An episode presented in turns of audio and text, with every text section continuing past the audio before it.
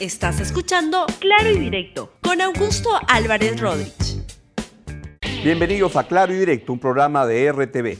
En el contexto del avance del coronavirus en todo el mundo y por supuesto en el Perú, el gobierno a través del propio presidente de la República anunció un conjunto de medidas que las vamos a revisar en este programa. Antes vamos con los auspiciadores del programa de hoy. Primero, Cambio Seguro, Casa de Cambio Digital registrada en la SBS. Cambia dólares y soles por internet de manera fácil y segura. Usa el código promocional que aparece en la pantalla y obtén un descuento en tu primera operación. Cambio seguro, fácil, económico y súper seguro. Y también Prestamipe, la plataforma de préstamos con garantía hipotecaria que otorga financiamiento con tasas y esquemas de pago flexibles. Inicia el proceso a través de un formulario en su página web. Su sistema te va a evaluar y sabrá si precalificas para un préstamo. Bien, vamos con el desarrollo del programa de hoy y como les dije a las 9 y 30 de la mañana se apareció, se presentó al presidente de la República acompañado de algunos ministros como la ministra de Salud, la ministra de Economía, entre otros, y anunció un conjunto de medidas en el contexto en que ya hay 13 personas infectadas con el coronavirus en el Perú.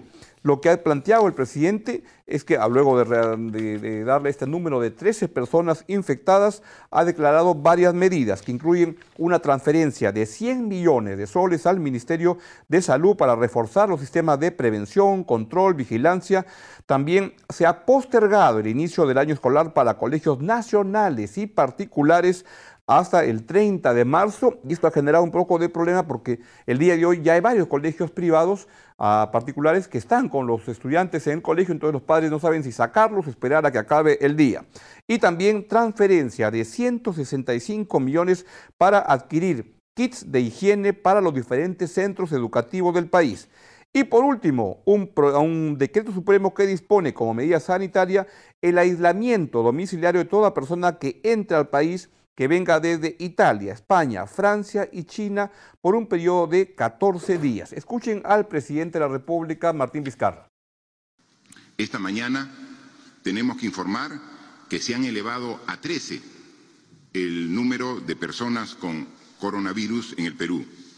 Se han analizado 487 muestras, de las cuales 474 son negativas y 13 son positivas.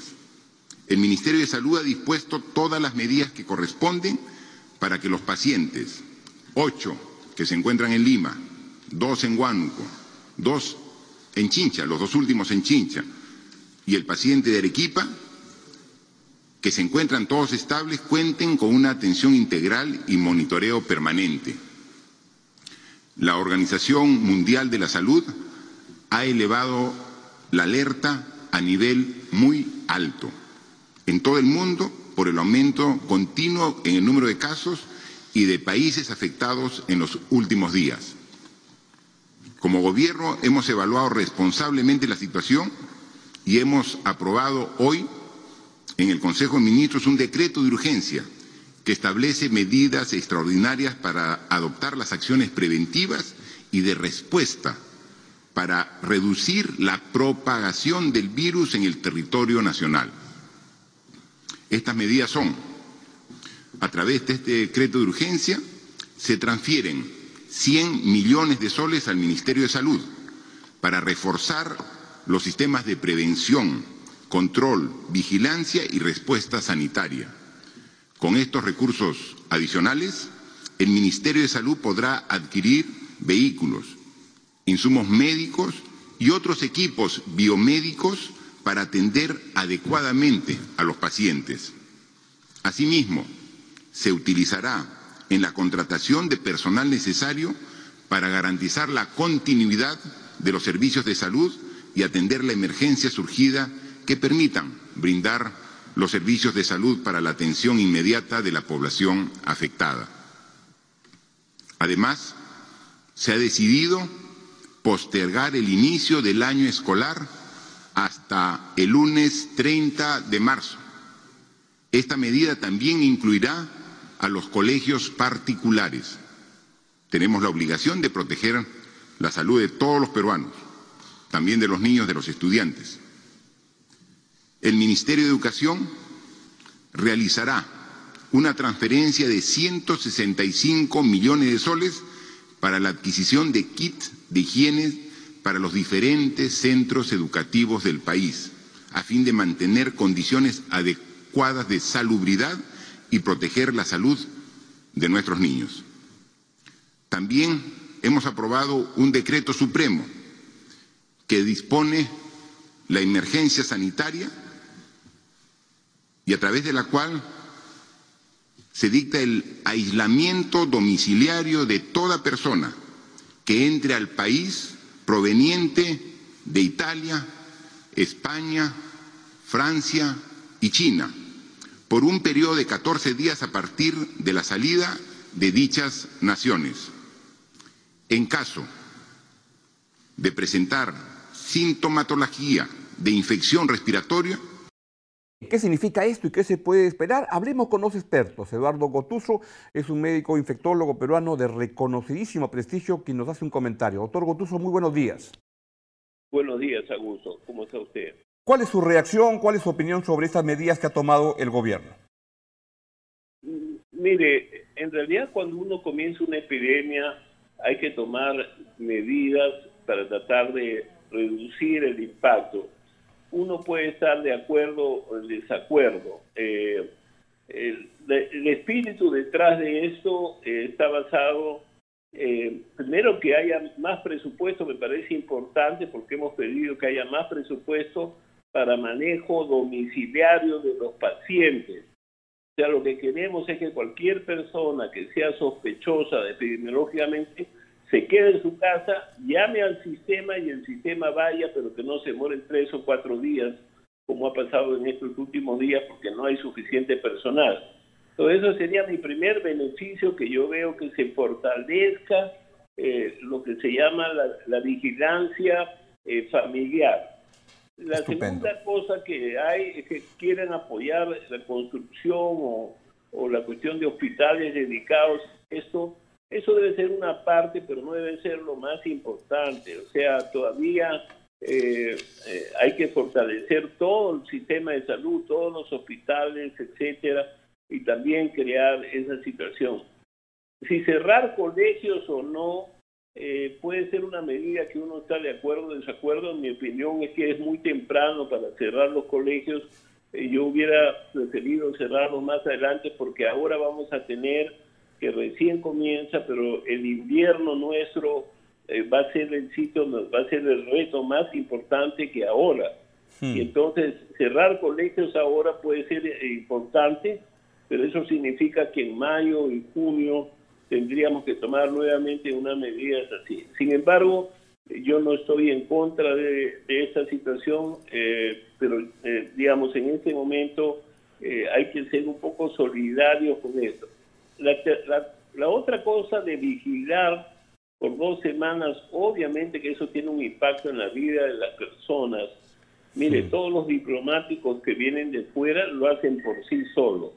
Varias compañías internacionales hacen que sus funcionarios trabajen en sus casas solos por dos semanas hasta que estén seguros. Claro. Y la razón es que no hay pruebas fáciles de hacerle pues a los 100.000 peruanos que regresan en tres meses, hacer 100.000 pruebas para ver si tienen esa infección o no. Entonces, eh, hay que dejarlos en aislamiento y ese aislamiento debe conllevar una respuesta de civilidad. La gente tiene que quedarse en vigilancia y apenas tenga síntomas tiene que llamar al teléfono 113 y que le respondan. Y aquí quiero invocar un asunto. Por favor. Eh, es que, mire, no es posible que hace dos días hayan 11.000 llamadas y resulta que 8.000 de ellas sean falsas, sean bromas, sean cosas.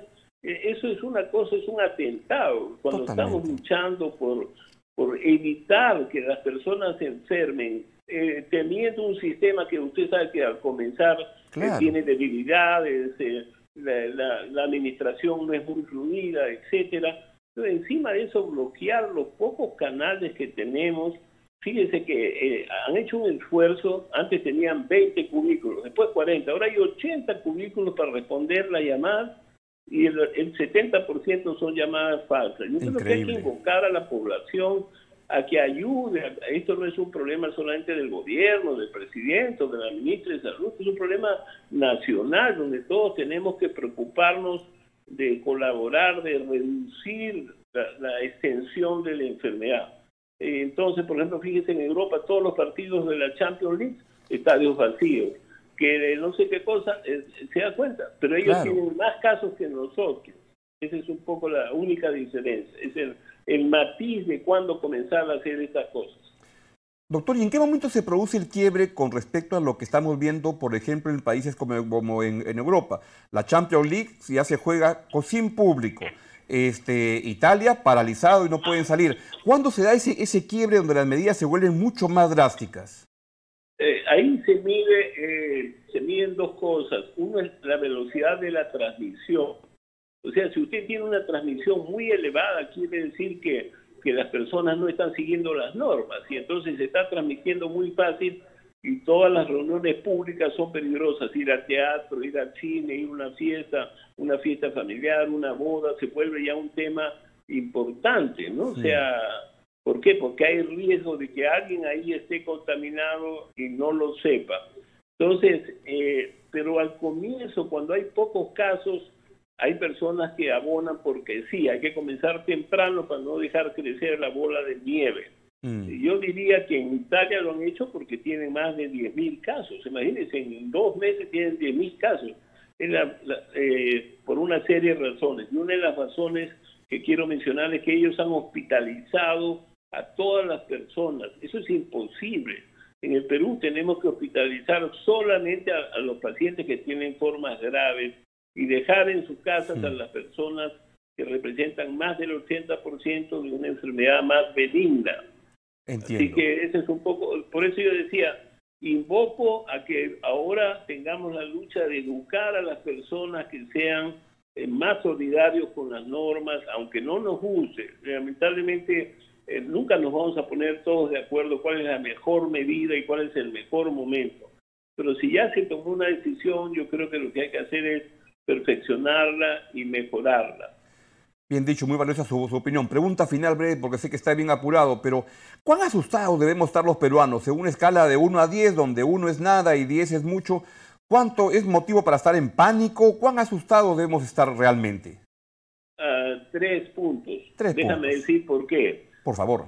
Por ejemplo, en Estados Unidos, usted sabe que entre septiembre, entre septiembre del año pasado y febrero, han muerto más de 20.000 personas por influenza. 20.000 muertos por influenza. Claro, son 350 millones.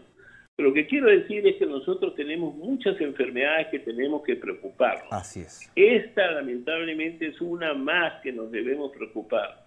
Entonces tenemos que poner los esfuerzos para que esta enfermedad no se nos vuelva pues, un problema serio de tener muchas personas.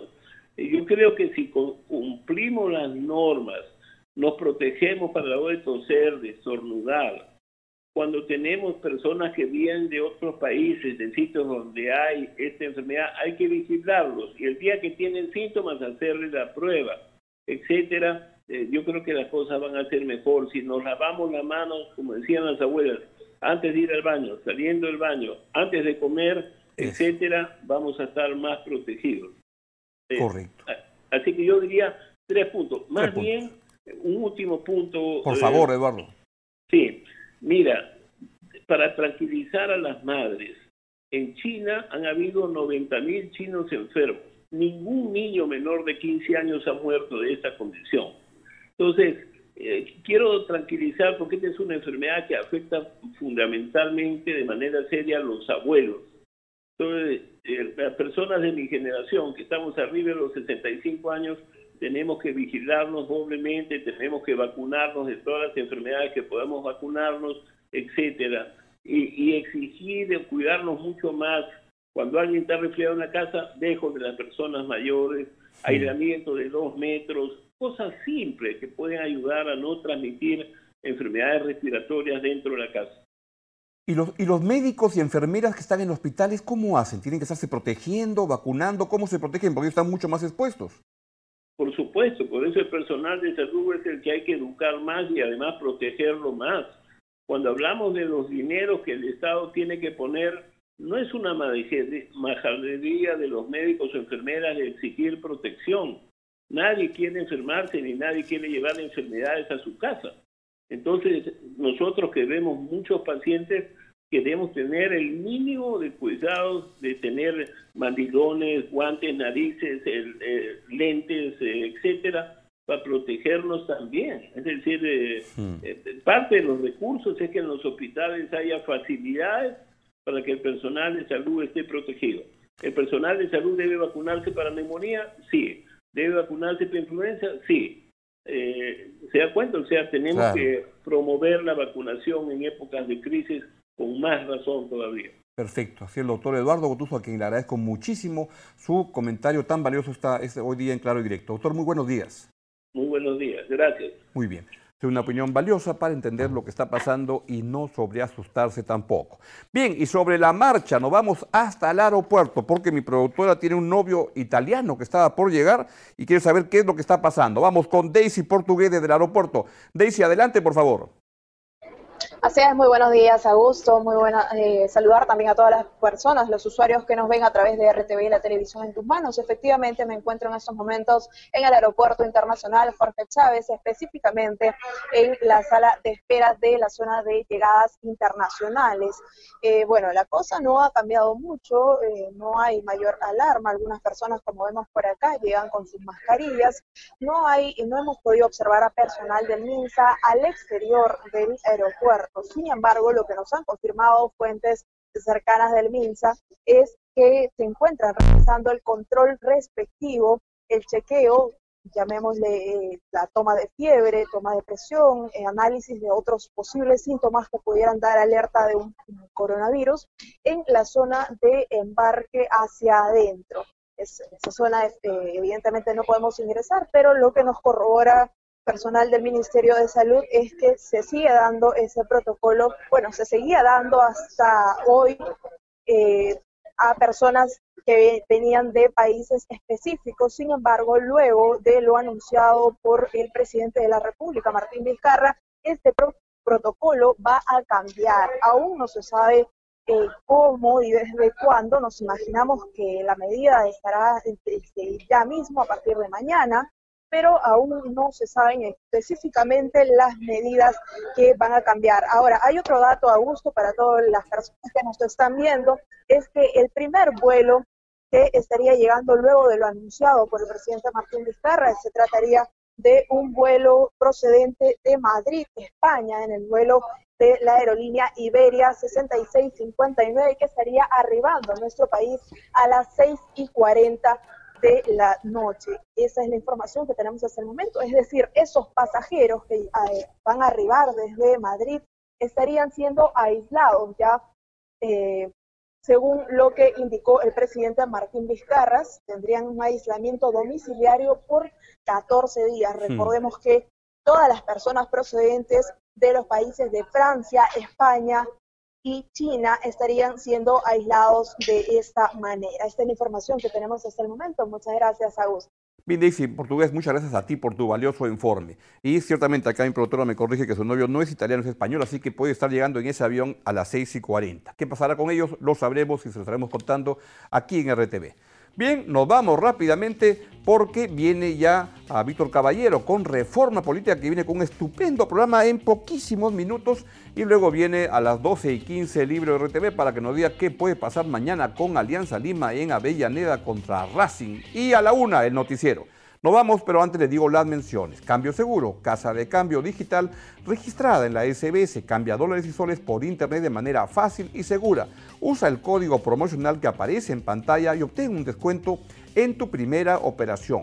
Cambio seguro, fácil, económico y súper seguro.